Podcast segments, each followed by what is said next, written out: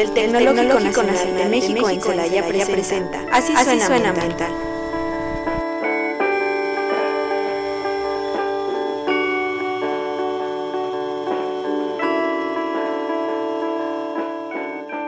Hola, muy buenas tardes. Bienvenidos sean ustedes a su programa Así suena ambiental. Como todos los viernes, los acompañamos el día de hoy aquí en la cabina de Radio Tecnológico de Celaya.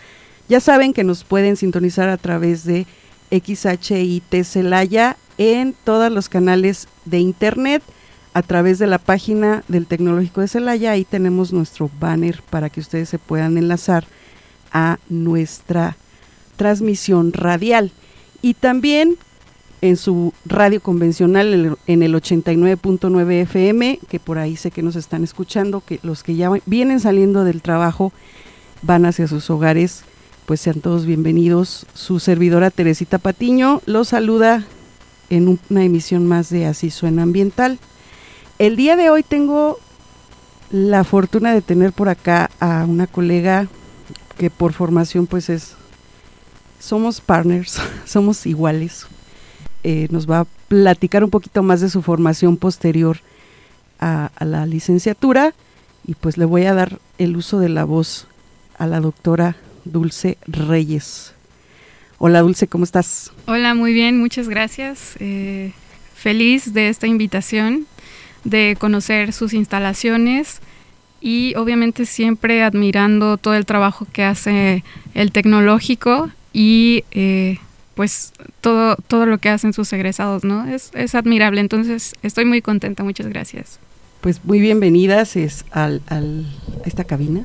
El día de hoy pues vamos a tener un, un, tema importante, pero antes de que empecemos en tema, me gustaría que nos hablaras de tu maestría y posteriormente pues de tu doctorado un poquito. Cuéntanos, ¿hasta dónde te nos fuiste a estudiar? Claro que sí. Mira, yo después de estudiar la licenciatura en desarrollo regional, como tú comentas, este, que somos colegas. Sí, one by one. Exacto. Eh, bueno, primero esta carrera trabaja mucho con la parte social, ¿no? Eh, sí tiene que ver con, con tres ámbitos, digamos, que es lo social, lo ambiental y lo económico. O sea, en cualquier proyecto de desarrollo, esos, estos tres ámbitos tienen que considerarse. Eh, pero bueno, cuando yo salí de esta carrera, eh, la verdad es que me dediqué a hacer proyectos para ayudar a la gente en comunidades, proyectos productivos que este, sobre todo eh, se hacen para bajar recursos de apoyo de gobierno estatal, de gobierno federal, aquí con sus vecinos de, de Zagarpa, por ejemplo. Pero pues uno sale haciendo sus pininos, ¿no? Desde, desde la carrera con esos proyectos. Eh, a veces no sabes ni cobrar por el trabajo que haces.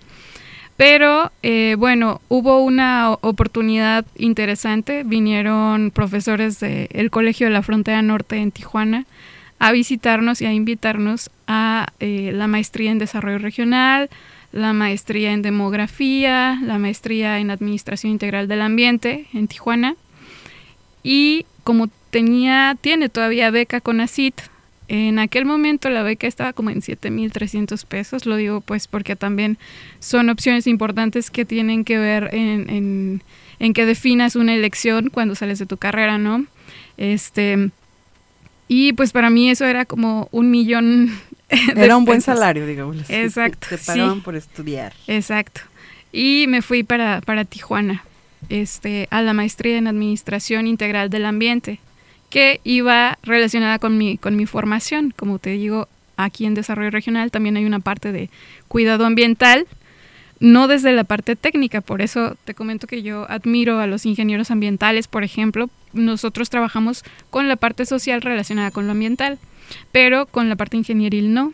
Entonces, eh, pues ahí en esta maestría eh, se hacía énfasis, por ejemplo, en legislación ambiental, que es checar todas las, las reglas y las leyes relacionadas con, con eh, cuidado ambiental y también algunas cuestiones como de áreas naturales protegidas, de gestión ambiental, etcétera. Y este, pues bueno, ahí, hice mi, mi maestría. Eh, después de ahí, alguien que fue muy importante en mis estudios, mi director de tesis de licenciatura, me invitó a dar clases en la Universidad de Guanajuato, también en Salvatierra, en la carrera que estudiamos. Y yo, este, la verdad es que no, no tenía muy bien la idea de cómo era ser profesor, profesora, docente y más porque no tenemos una formación pedagógica. Claro. Todos los que son profesores a nivel universidad o maestría en, estas áreas, eh, seguro compartirán mi opinión, ¿no? Con el tiempo te vas formando, pues tomas algunos cursos este, sobre pedagogía o algunas cuestiones de ese tipo, pero bueno, te avientas solo con los conocimientos de tu área y así estuve tres años, este, pero después me di cuenta de las becas que había de CONACID para doctorado, que ahorita ya deben de ser mayores, pues, pero en, en aquel momento estaban como en unos 13 mil pesos. Entonces para mí también era mucho. Sí, em, sin duda. Entonces sí me motivó eso. Em, y, es importante mencionarlo porque a veces como profesionistas se nos cierra el mundo y, no podemos perdernos tan, tan, tan fácil en este campo laboral, ¿no? Sino que hay que buscar opciones y seguir estudiando es una buena opción aquí en México, porque hay otros lugares donde la educación te cuesta mucho y aquí estas becas son muy interesantes. Eh, el doctorado fue en la Universidad Autónoma de Baja California.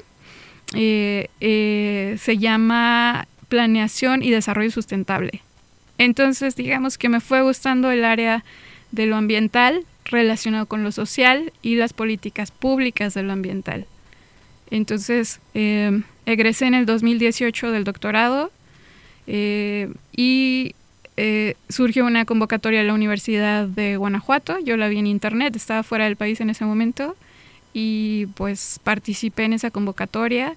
Hay que estar dos años, digamos, concursando, te están evaluando dos años.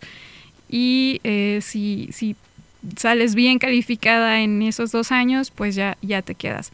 Y entonces ahorita estoy ahí en la Universidad de Guanajuato, en esta carrera de desarrollo regional, trabajando eh, temas de educación ambiental, temas de cuidado ambiental, haciendo varios proyectos de, de reforestación. Este, visitamos muchas primarias. Bueno, ahorita la pandemia rompió un poco la dinámica, pero esa es la tendencia de la investigación y estamos incursionando recientemente con turismo, turismo y sustentabilidad. Qué padre. Pues qué bueno que nos platicas toda tu, travesía personal y pues un tanto laboral y académica también. ahí si googlean, ahí pueden encontrar a la doctora con sus trabajos ya publicados. Y pues sí, yo, yo tenía esa inquietud porque a veces, como, como lo comentas nosotros desde la parte ambiental, pues sí visualizamos también muy importante los procesos ingenieriles, pero hemos hablado en los últimos programas como de cuestiones muy técnicas y aquí viene un poquito a refrescarnos la doctora Dulce con sus proyectos de educación ambiental, que es el tema que vamos a abordar y vamos a intentar desarrollar de la manera más ordenada el día de hoy. Ya nos hablaste un poquito de esos antecedentes de los proyectos que estás trabajando y pues esa parte eh, quisiera retomarla con la siguiente pregunta. ¿Qué es para ti la educación ambiental? ¿O cómo la concibes? ¿Cuál sería tu, tu perspectiva acerca de ese tema? Pues mira, voy a abrir un paréntesis de lo que me llevó a mí em, la pasión por analizar cuestiones de, educación ambiental. Cuando yo me fui a estudiar maestría y doctorado, que, ya te comentaba, eh, pues yo llevaba un chip en la cabeza eh, en el que creía que, todo el mundo se parecía a Salvatierra, al municipio del que, del que yo soy. De hecho, yo soy de una comunidad que se llama El Sabino. Este, el Sabino pues es un árbol, ¿no? Eh, esta comunidad de la que soy se llama así porque había un árbol en, la leyenda este, de la que surgió el nombre y ahí llegaban arrieros porque este árbol era tan gigante como el que tienen ustedes aquí, tan bonito y emblemático. Este, este árbol era como ese, pero tan grande que cabía una, una yunta completa, que son los caballos con, con, todo lo que hay que hacer para, para sembrar, este, con la carreta y todo. Y entonces llegaban ahí a tomar agua. Eh, a orillitas del árbol salió un ojo de agua que le llaman, que es este yacimiento de agua. Y eh, pues cuando otra gente le preguntaba a los arrieros a dónde iban, pues decían al Sabino. Entonces ahí empezó a crecer la, la población y por eso se llama así la, la, comunidad de la que soy. Te lo cuento pues porque a veces hay estas señales en la vida que te van llevando a un destino, ¿no? Claro. Bueno, yo pensé que todo el mundo era así, con árboles. También está cerca el río Lerma, que pues también es vecino de aquí de, de Celaya.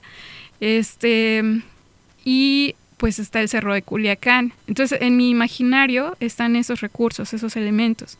Y yo nunca los había valorado tanto. Cuando me voy a Tijuana, Tijuana es una ciudad con diversidad de gente que llega de muchas partes de México por ser frontera. Hay mar, yo no sabía, o sea, jamás había salido de mi pueblito, ¿no? Yo no sabía que había mar.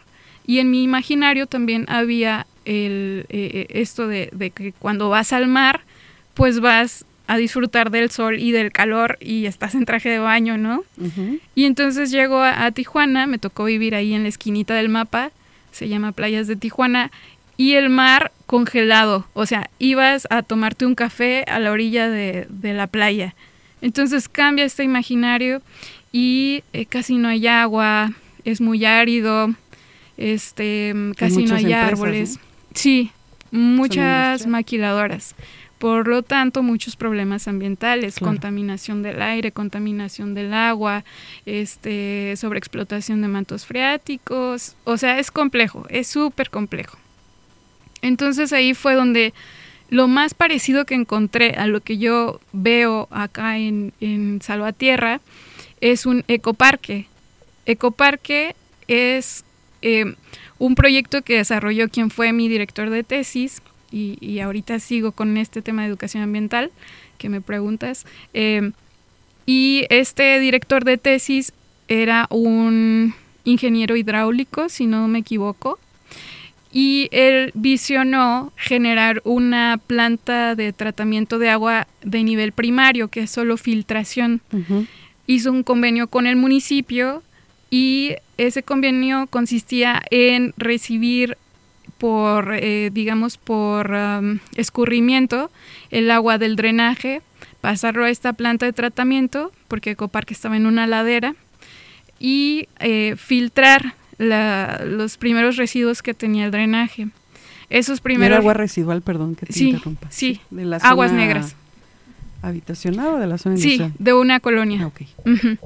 Este, y entonces eh, lo, digamos que había un, un, un, primer este, filtro donde se captaban los residuos y esos residuos se le daban a unas lombrices.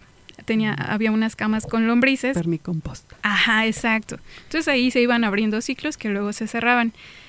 De, de ahí este, el agua pasaba a otros filtros distintos eh, que eran con grava, arena, etcétera. Uh -huh y esa agua se usaba eh, para regar la ladera.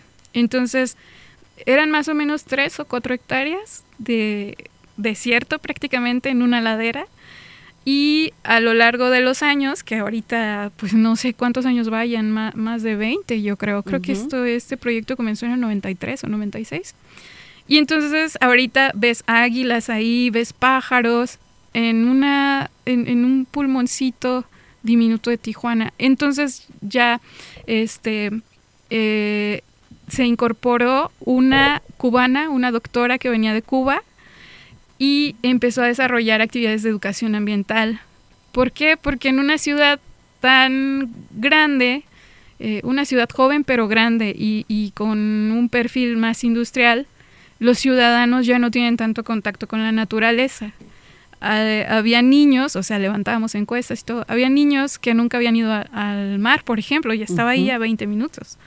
Eh, había niños que se sorprendían al ver una gallina que fueron introducidas para este para eh, acompañar este ciclo de las lombrices y más cosas y seguir haciendo experimentos ahí con este con todo lo que había, los recursos.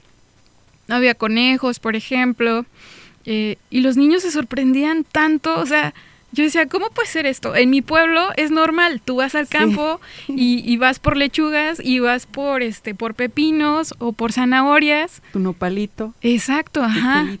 Exacto, y tú creces así, creces yendo al río a cortar este guayabas, por ejemplo.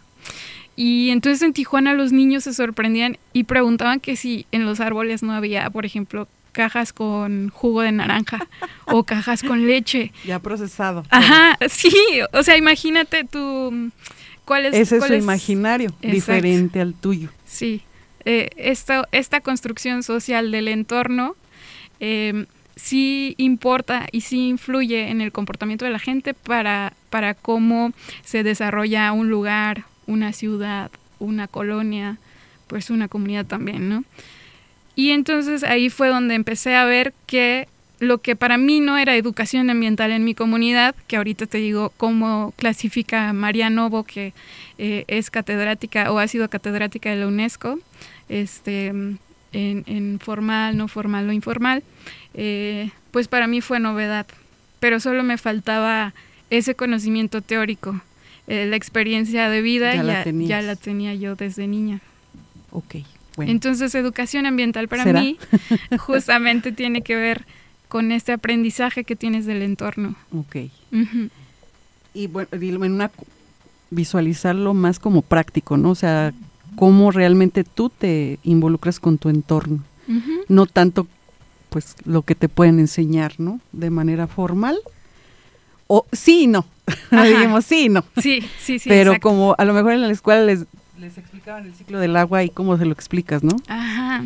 Y cómo lo visualizan ellos en su realidad.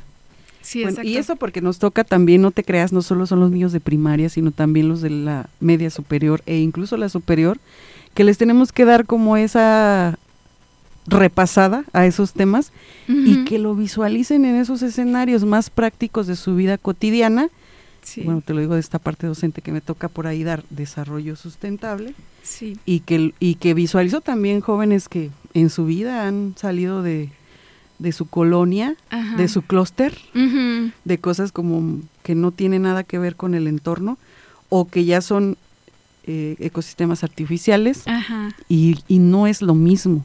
Claro. Es diferente la concepción. Bueno, entonces ya nos hablaste un poquito de educación ambiental y platícanos esa parte, ¿no? De que la educación no formal, la formal y la informal. Sí, claro. Em, es aquí donde hace match la, teoría con, la práctica, ¿no? Eh, como empecé a investigar este, este tema, encontré a esta autora que te, que te comento, María Novo. Eh, de la UNESCO. De hecho, creo que hay un doctorado en educación ambiental en la UNESCO y se trabajan estas, estas cuestiones. Pero ella mencionaba estos tres tipos de educación ambiental, que es la formal. La formal vendría siendo esta que tú recibes en la escuela, que tiene un currículum, que tiene temas dentro de una unidad de aprendizaje o de una materia, que están estructurados, que tienen objetivos, etcétera, etcétera y al final te dan un título o un documento que acredita que tú cursaste este, tal materia o tal carrera en educación ambiental. Está la otra que es la no formal. La no formal es la que realizan organizaciones, grupos, eh, estudiantes que van a pasar esto, a transmitir, digamos, o facilitar estos conocimientos a otros niños o a señoras o a padres de familia. Eh, pero que no son parte de un currículum, no, no, no van a concluir en un título, este, pero sí hay aprendizaje, sí hay contenidos, sí hay dinámicas eh, que te expliquen cómo es el entorno y algunas particularidades eh, de las especies, del agua, etcétera, ¿no? esa sería la no formal. Y la informal es esta que te comento, lo que uno aprende de niño, lo que no tienes un profesor, lo que ningún grupo vino a decirte cómo, cómo se trabajaba, esa es la informal, digamos que es la que te da el mismo entorno sobre su funcionamiento, sobre sus riesgos, sobre sus eh, consecuencias, etcétera, ¿no? Entonces son esos tres tipos como los clasifica al menos esta autora. Muy bien, pues qué interesante para que vean que pues no estamos alejados de todo esto que nos está hablando la doctora Dulce. Y te preguntaré ahora sobre las posturas ambientalistas que visualizas tú como profesionista o algunas que conozcas? Sí, claro. Hay distintos enfoques, digamos, de, de las cuestiones ambientales.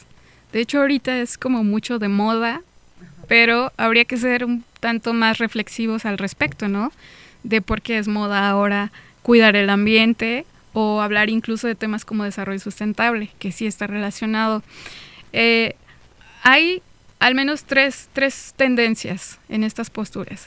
Una tiene que ver con el ambientalismo extremo, que es como estas organizaciones de Greenpeace, que a, pesar de que eh, haya vidas humanas de por medio, el objetivo es cuidar animales o plantas. No me importa quién me lleve en los pies de seres humanos. Este, eh, el objetivo es cuidar la naturaleza, etcétera. Es muy extremo, pues. Eh, luego hay otro perfil que es como más equilibrado, que es bueno necesito trabajo, necesito prender la luz, necesito tirar un, una, este, un empaque de, de unas galletas que me comí, este, no, no puedo estar en, en taparrabo y en Por ejemplo. guaraches todo ah, el tiempo. Sí, sí, lo que pensamos, ¿no? Después, bueno, a veces que decimos, no, pues una mentalista se va a ir a una cueva a vivir, o sea. Exacto, sí. Hay, hay unas eh, posturas más equilibradas que es como vamos a intentar no contaminar tanto, no afectar tanto el ambiente, pero hay unas necesidades actuales que te, tengo que satisfacer o ver cómo le hago para satisfacerlas. Esas serían unas posturas más moderadas, digamos, ¿no? Y está pues el otro lado, que es eh, el, humano por sobre todas las cosas eh, y mm, el consumismo extremo, y todo esto que el capitalismo crudo y, que lo que más importa es el dinero, eh, descuida. Serían como estas tres eh, posturas que es donde hay que debatir y uno mismo ser crítico para ver en qué situaciones te conviene más asumir cierta postura. Y lo digo en términos de conveniencia, pues porque la pandemia es, es un indicador, por ejemplo, ¿no? De que tu ambiente ya está cambiando. Claro. Y ahí tú tienes que ver, eres radical, vas a ser más equilibrado o a ti no te importa lo que pase y vas a seguir consumiendo.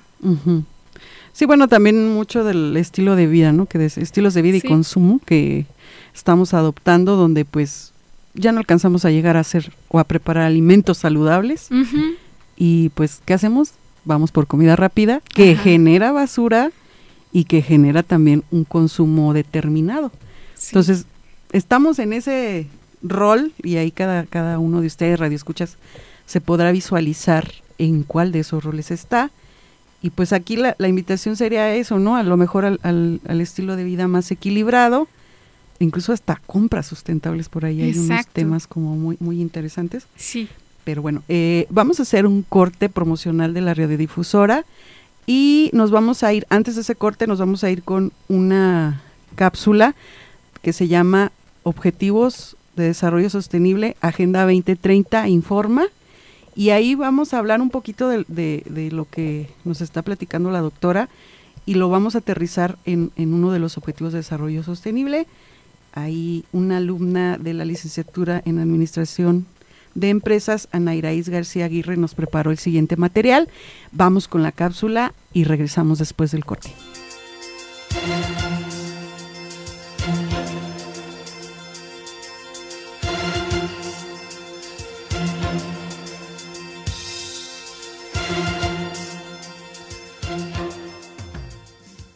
En esta cápsula informativa vamos a hablar acerca del Objetivo de Desarrollo Sostenible 15, vida de ecosistemas terrestres, y su indicador 15.1.1, el cual nos habla de la superficie forestal en proporción a la superficie total. Los ecosistemas terrestres, tales como los bosques o las montañas, son fuente principal de alimentos, proporcionan aire y agua limpios y constituyen el hábitat de millones de especies animales y vegetales, además de ofrecer numerosos servicios ambientales necesarios para la humanidad. Estos ecosistemas y las especies que habitan en ellos están siendo gravemente amenazados por las consecuencias de las actividades humanas y el cambio climático. De los 8 millones de especies que existen actualmente en el planeta, un millón están en riesgo.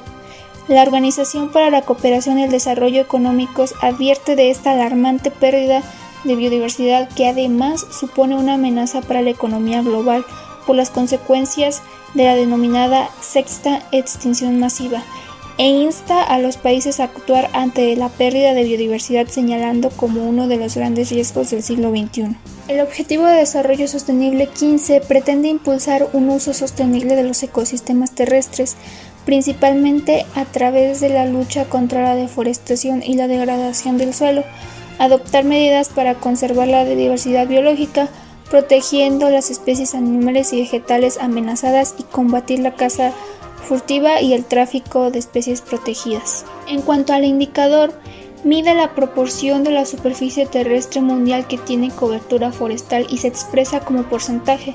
Los cambios en la superficie forestal reflejan los cambios en la demanda de tierra para otros usos y pueden contribuir a la determinación de prácticas insostenibles en los sectores forestal y agrícola.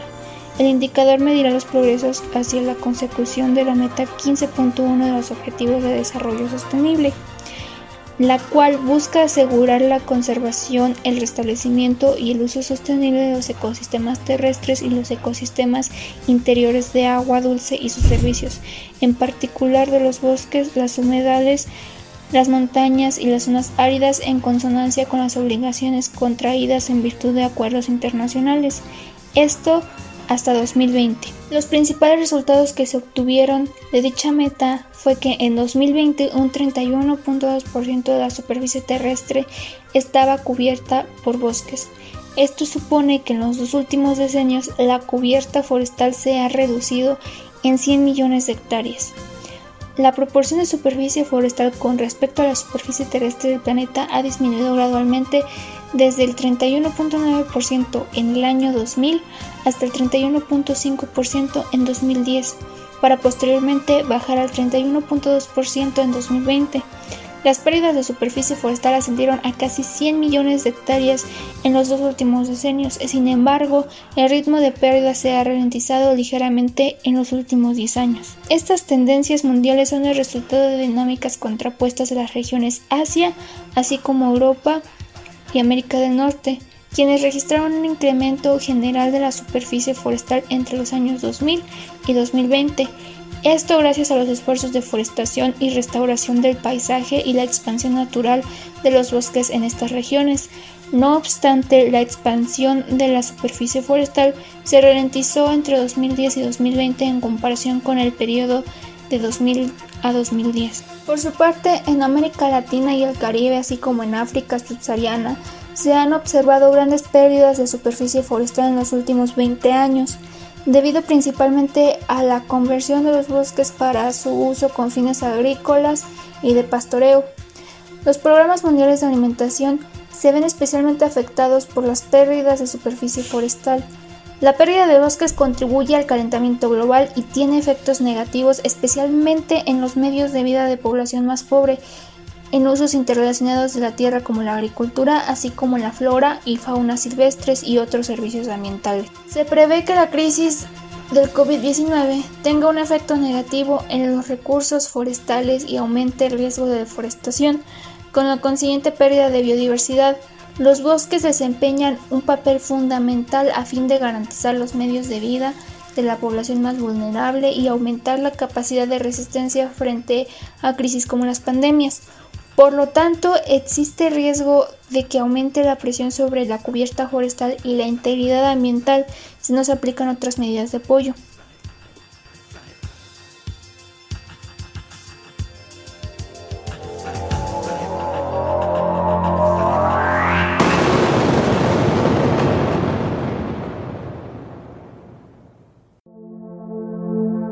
Así suena ambiental. Ya regresamos.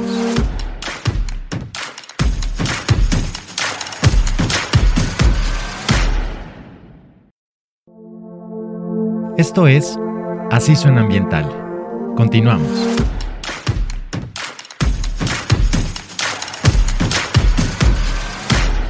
Estamos de vuelta en su programa Así suena ambiental. Les recordamos que estamos hablando de educación ambiental con la doctora Dulce Reyes, eh, Dulce Reyes Barrera, Dulce María Reyes Barrera, estrictamente. Y es, eh, acabamos de escuchar una cápsula de Agenda 2030 Informa, donde nos hablaron algunos datos muy importantes acerca de este objetivo número 15, pero antes de, de yo decir algo más, quisiera darle el uso de la voz a la doctora para que nos platique acerca, un poquitito acerca de este objetivo y de lo que implica llevarlos a cabo. Sí, bueno, eh, en realidad, em, en, el tema de la educación ambiental, últimamente se ha incorporado esta cuestión de los objetivos del desarrollo sustentable, sobre todo después del 2015.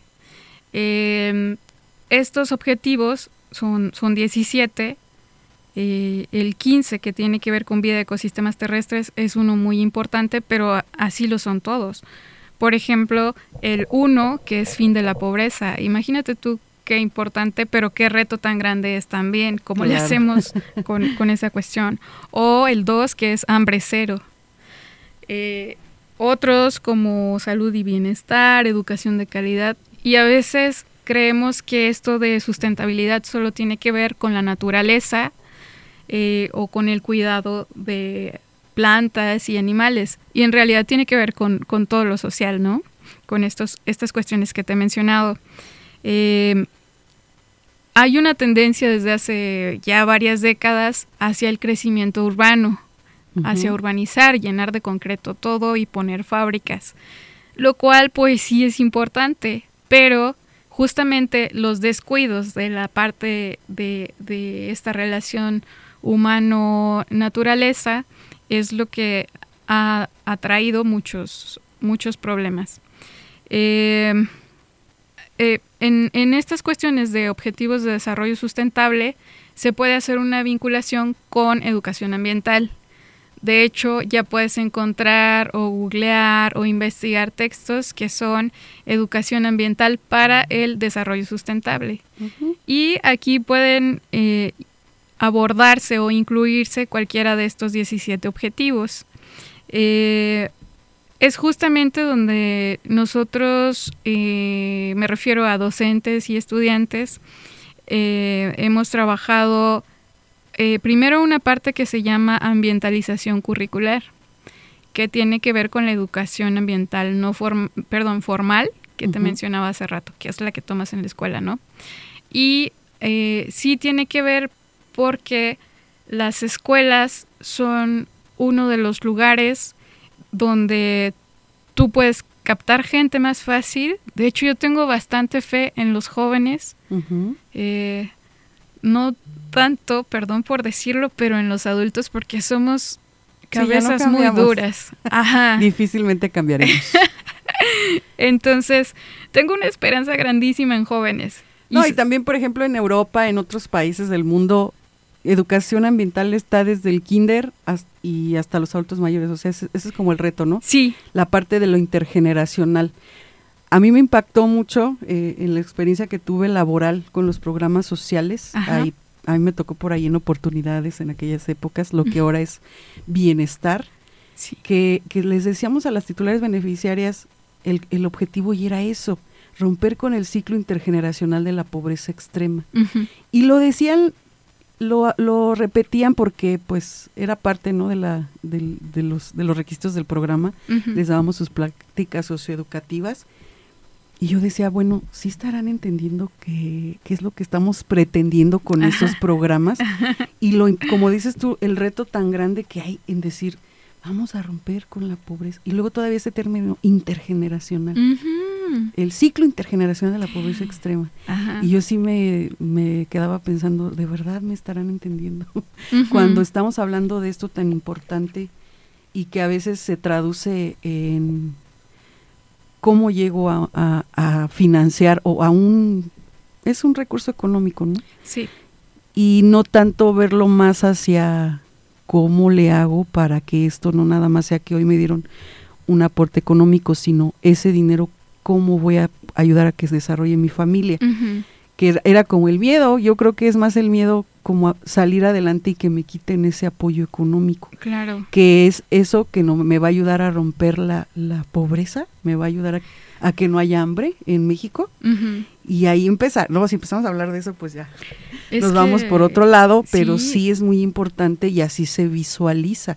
Hoy en día no, no tengo una idea de si le siguen dando esas pláticas socioeducativas, que ahí a lo mejor fui yo donde tuve mis primeros acercamientos con la educación formal como tal, Ajá. con, con mis grupos de titulares beneficiarias.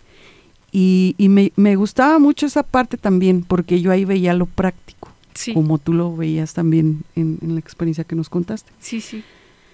Eh, y, visua- y visualizar las comunidades como realmente potenciales para que se desarrolle una persona, o sea que desde ahí va, vamos a, a generar estos cambios.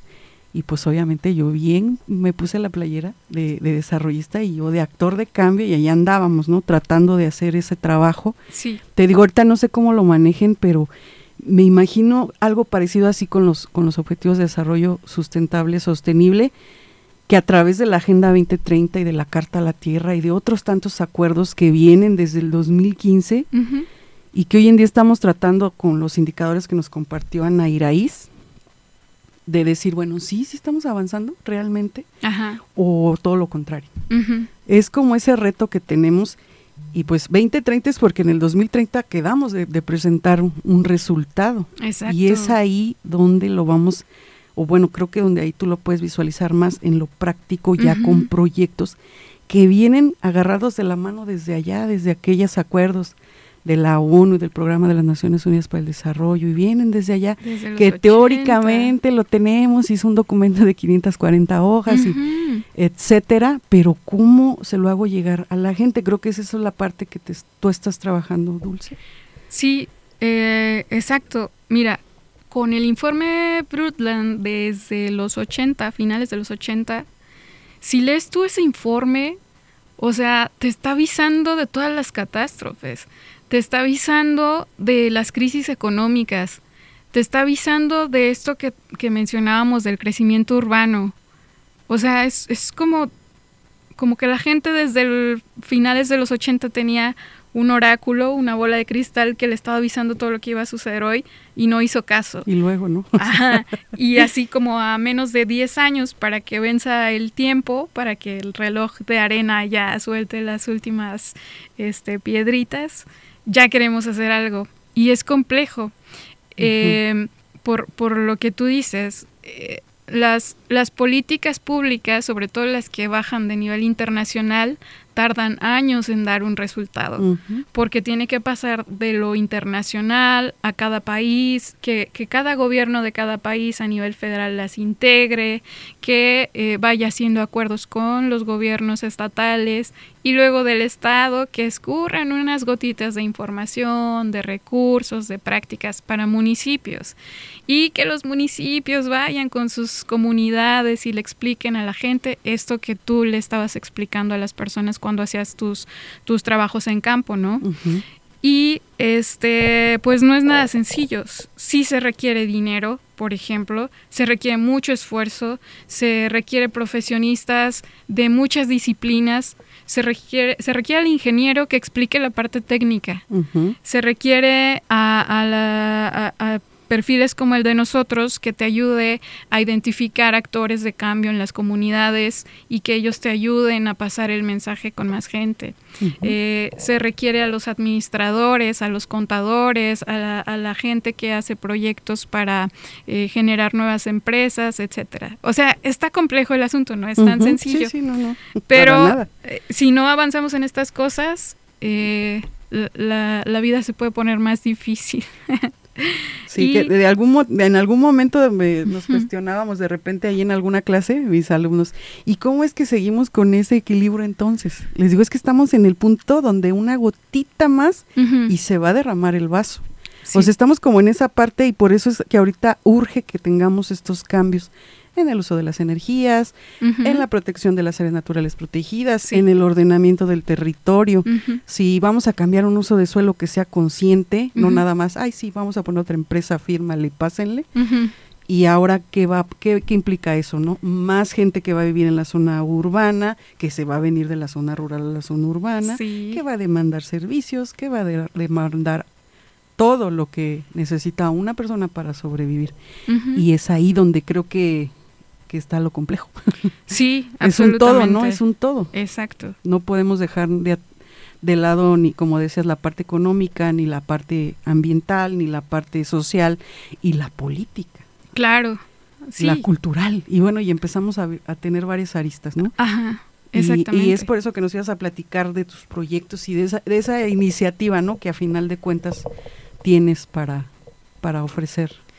Sí, hay, otro autor que es Enrique Left y Enrique lo que dice es que la, la crisis de la naturaleza es una crisis humana porque eh, la naturaleza es la casa en, en la que vives. Y si tu casa está teniendo problemas es porque seguramente tú estás teniendo problemas contigo mismo y con la gente que te rodea. Así lo dice él y para mí tiene bastante sentido y tiene que ver con la cultura, como tú señalaste, absolutamente, cómo nos comportamos entre nosotros, cómo nos cuidamos o nos descuidamos entre nosotros, y eso se refleja en cómo cuidamos a, nuestra casa. Nuestra casa, exacto, los elementos naturales. Em, voy a mencionar rápido algo que también yo creo que es, mira, es muy crudo, pero tiene mucha razón desde, perdón si me equivoco con las fechas, pero por ahí de 1800, Malthus señalaba unos riesgos muy grandes eh, derivados del crecimiento poblacional. Y es ahí donde estamos haciendo mucha presión sobre los recursos, porque ya somos muchos seres humanos y todos necesitamos comida, alimento, casa, vestido, agua, energía, etc.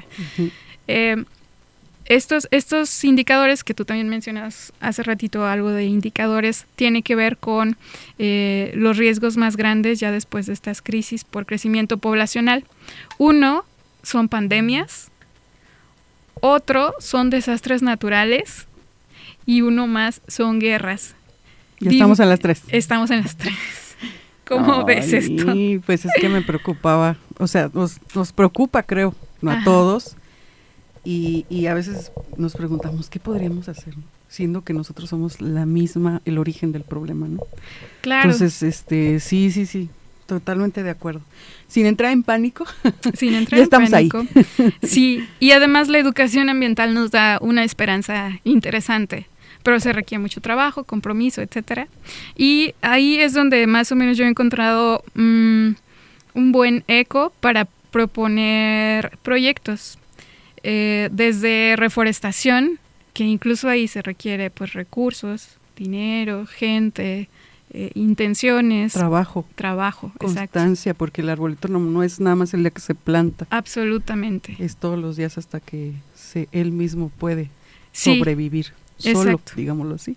Además, eh, compromiso, porque, por ejemplo, en, en las campañas que hemos realizado, por más que uno cuide al árbol o a los arbolitos, tenemos más o menos un porcentaje de sobrevivencia de, 30%. O sea, tú vas a trabajar para poner 10 árboles y 3 sí, van, sí van a sobrevivir, con muchos cuidados, ¿no? Entonces, también hay que considerar estas cosas. Pero em, otros proyectos que tienen que ver ya con trabajo eh, comunitario, con escuelas, eh, ahorita estamos con comerciantes, Salvatierra es pueblo mágico y em, hay aquí un, dilema y lo, y lo abro a, a, tus radioescuchas de manera muy responsable. Cuando queremos atraer turistas, estamos atrayendo un, consumo cuatro veces mayor al que tú tienes ahí en el lugar del que eres. Entonces vas a invitar a un externo a tu casa y va a consumir cuatro veces más agua porque está de vacaciones, va a querer bañarse más o va a querer un jacuzzi o una alberca, eh, va a tirar más basura cuatro veces más porque pues no está en su casa, así que va a consumir más, se va a comportar diferente. Creo que los turistólogos le llaman a esto eh, liminalidad, que es cuando tú sales de tu casa te comportas diferente en otro lado. Y así pasa con los turistas.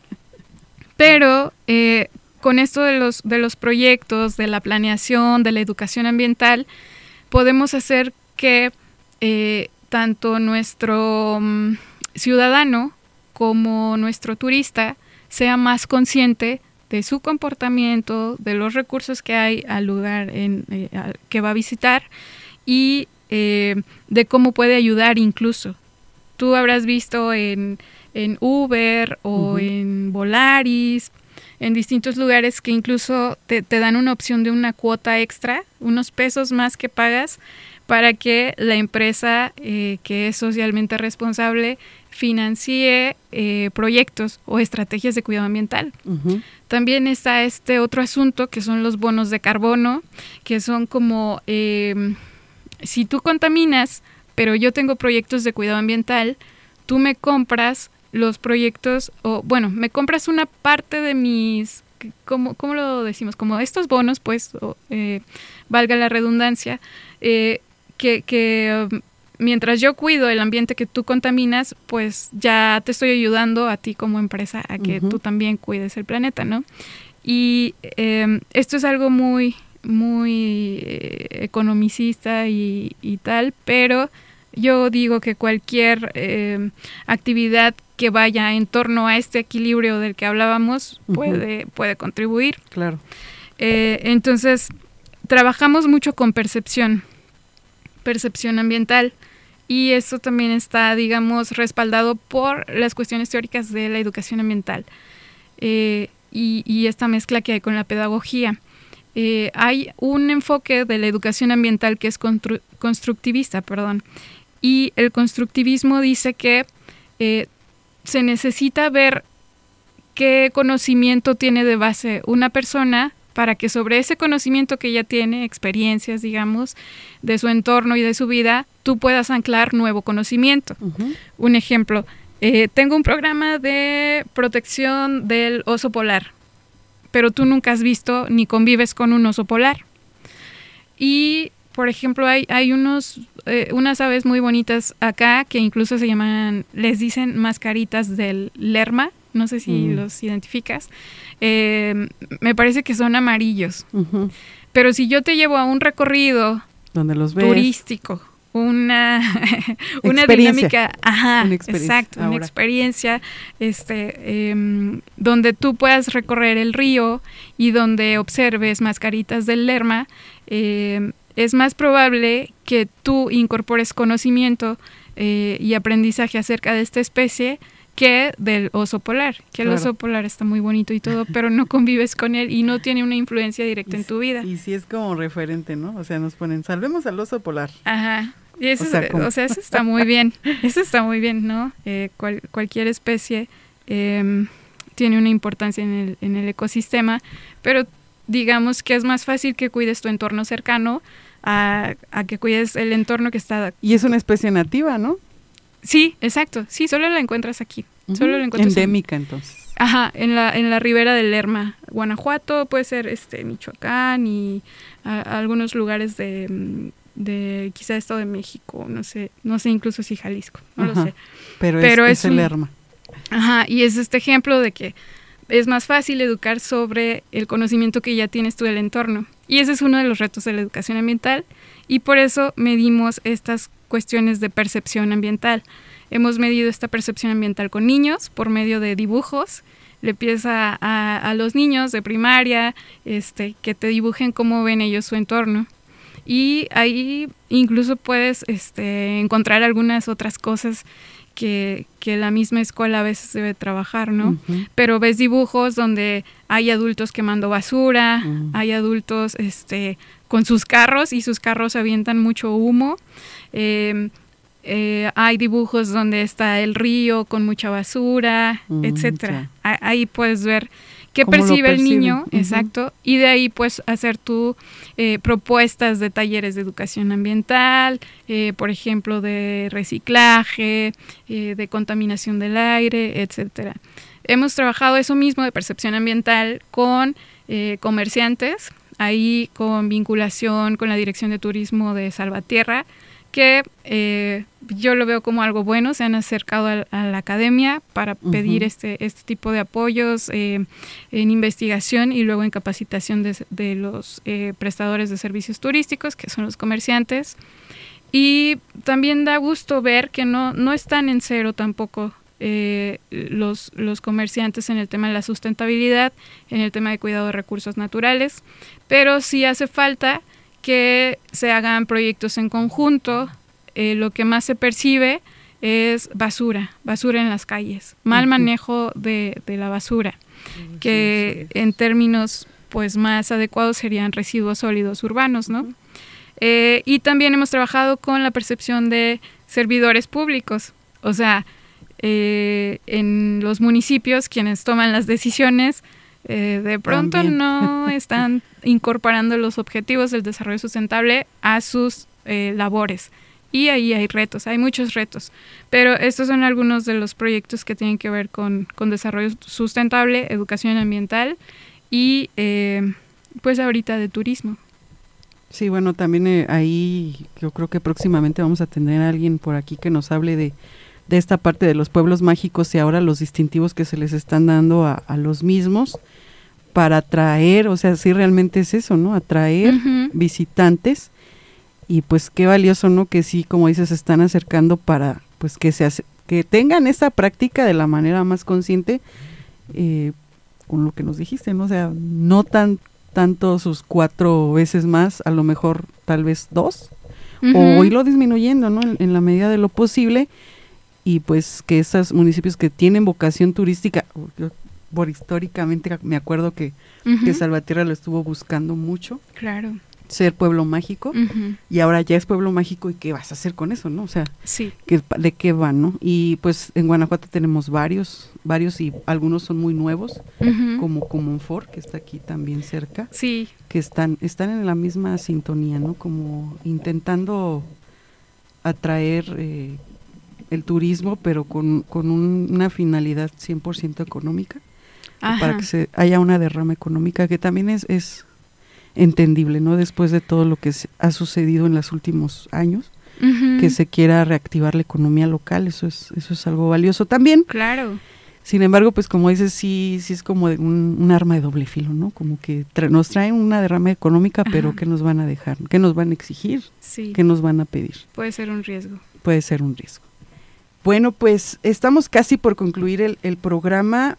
De las últimas tendencias ya nos hablaste un poquito, ¿quisieras dar alguna otra comentario que sería como para ir cerrando? Pues bueno, eh, quizá una recomendación, independientemente de a qué te dediques, o si eres estudiante, eh, o si eres padre de familia, eh, ser responsable en estas cuestiones siempre va a tener beneficios, sino para tu entorno porque es muy complicado medir eh, sí para tu economía. Eh, temas como cambio climático, falta de alimentos, escasez de agua, se nota en el bolsillo. Claro. Entonces, cuidar el ambiente también tiene otros beneficios como estos, los económicos. Se va, se va a ver en tu, en tu bolsillo cuando eh, haya más escasez de agua, cuando te cueste más el, servicio de la recolección de, basura, cuando tengas que gastar más en cubrebocas porque viene otra, una pandemia distinta y a lo mejor eso motiva más a algunas, a algunas personas. Vas a, vas a gastar más si descuidas tu casa. Sí, fíjate que en esa parte pues sí tienes toda la razón. También por eso nos cuesta mucho cuando nos multan, ¿no? Acá, por ejemplo, lo vemos en la parte ambiental, cuando se le hace una multa a la empresa, ay, es cuando dicen, ah, caray, ahora sí. Bueno, hay unas empresas que pues lo pagan y no pasa nada, ¿verdad? Pero tal vez sí, sí es una buena, un buen indicador, ¿no? Ay, ya me está pegando en el bolsillo. Y mucha gente lo comenta, fíjate, eh, ay, es que está la inflación y lo dicen así como muy someramente, ¿no? Ay, la inflación y, ay, es por la guerra. Dices, ah, caray, ¿cuándo llegaron a esa conclusión? Y sí, sí tiene que ver, pero a lo mejor no se ha comprendido desde qué escenario. Escasez de recursos, absolutamente. Claro. Sí. Y bueno, pues el, chiste es como decimos, no es que los ambientalistas o las personas que se dedican a la educación ambiental nos vayamos a ir a vivir una cueva, ¿verdad? Sino que es mantener nuestro estilo de vida de manera pues más tolerable para el medio ambiente encontrar ese equilibrio que dicho sea de paso la tierra por algún motivo todavía mantiene ese equilibrio, pero estamos eh, agotando ya, agotando ya toda su, su nivel incluso de adaptación y de varias cosas, ¿no? De, de asimilación del, de todos los desechos y se me vienen tantos temas a la mente ahorita con este que viene vinculado a la educación ambiental, pues. Y pues ahí nos vamos a quedar porque pues ya, ya estamos concluyendo este, este programa, no sin antes agradecerte, colega, amiga, que nos viniste a visitar desde, desde la universidad. Bueno, es todavía sí se le sigue llamando así, ¿no? La, la Universidad de Guanajuato, Campus Celaya Salvatierra. Sede Mayorazgo Sede en Mayorazgo en Salvatierra. exacto. Entonces somos, somos parte de esta historia. Eh, instituciones hermanas, por supuesto, las puertas abiertas. Ya estamos por ahí maquilando algunas otras cosas. la idea fue que, que, cosas de la vida, casi hablamos de los mismos temas. Eh, en otros, en diferentes escenarios, pero ahí, ahí andamos. Y pues me dio mucho gusto recibirte. Gracias. Este, también aquí tenemos una, un, una oyente activa poquito, no quiso hablar mucho, pero bueno, aquí está con nosotros Lulú, también parte de, una de las generaciones de, de, por ahí desarrollo regional. Y pues qué gusto, qué gusto tenerlas por acá. Qué bueno que se dieron la vueltecita. Y pues de aquí para adelante no creo que, van, a salir cosas interesantes. Tal vez más adelante tenemos por aquí a Lulú como invitada o algún otro egresado. Pues sería muy interesante para continuar también esa parte no de pues de vinculación entre las carreras que, que hablamos de lo mismo casi y pues sin, sin más por el momento me despido invitándolos a que nos sigan escuchando en su programa Así suena ambiental. Nos vemos en la próxima emisión. Bueno nos escuchamos en la próxima emisión. Buenas tardes